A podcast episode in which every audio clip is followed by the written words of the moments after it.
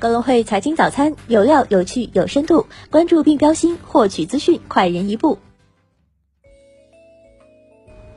各位听众朋友，早上好！今天是二零一九年十一月八号，星期五，我是主播荣熙。接下来，让我们一起来看看今天有哪些财经资讯值得大家关注吧。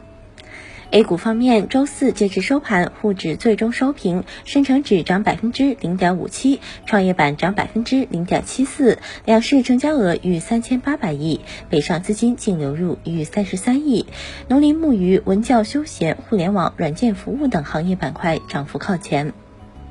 港股方面，周四截至收盘，恒指涨百分之零点五七，国指涨百分之零点六九，主板全日成交七百七十八点四七亿港元，港股通净流入十五点五五亿港元。从板块表现来看，药品股全日强势领涨。美股方面，截至收盘，道指收涨百分之零点六六，纳指收涨百分之零点二八，标普五百指数收涨百分之零点二七。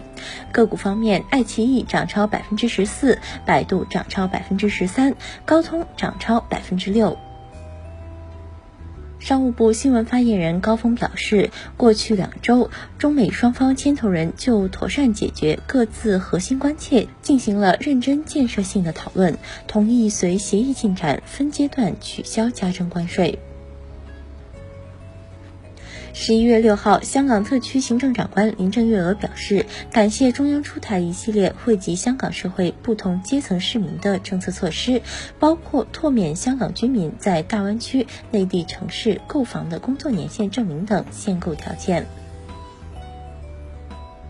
据外汇局网站消息，国家外汇管理局新闻发言人、总经济师王春英指出，截至二零一九年十月末，我国外汇储备规模为三万一千零五十二亿美元，较九月末上升一百二十七美元，升幅为百分之零点四。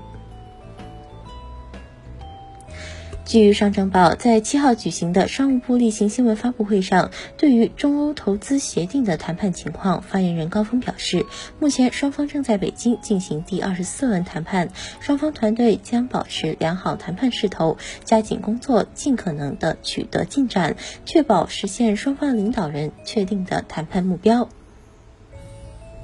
二零一九年云峰基金全球投资者大会日前在深圳举行。谈到支付宝与微信之间的竞争，马云表示，蚂蚁和支付宝最应该感谢的就是微信。为什么感谢微信？如果你要打拳击，一定要和一个高手打。正因为竞争激烈，让我们练就了一身武功。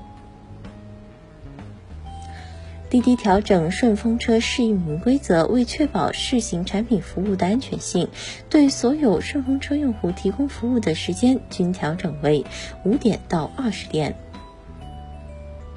十一月七号，福布斯中国发布二零一九年度中国富豪榜，榜单共计富豪四百位，上榜门槛升至七十点七亿元，高于去年的五十八亿元。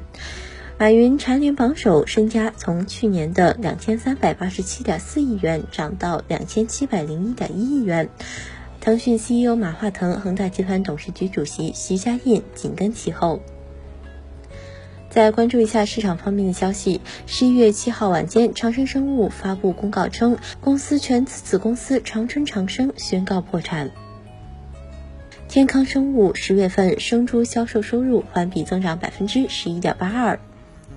百度第三季财报超预期，营收二百八十一亿元，百度核心净利润六十三亿元。今日重要财经事件关注：美国十一月密歇根大学消费者信心指数初值；MSCI 公布十一月份半年度指数评估结果。以上就是今天节目的主要内容。更多深度专业的财经资讯，您可搜索并下载董龙会手机 APP 查看。感谢您的收听，我们明天不见不散。